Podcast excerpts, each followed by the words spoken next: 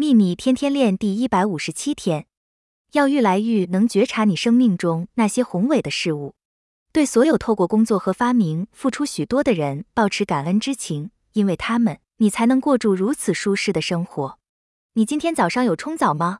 你有使用电吗？你是怎么上班的？开车、搭火车、搭公车，或是走路？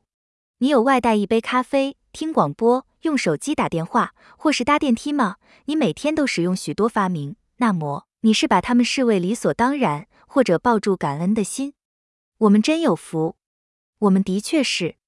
愿喜悦与你同在，朗达·拜恩。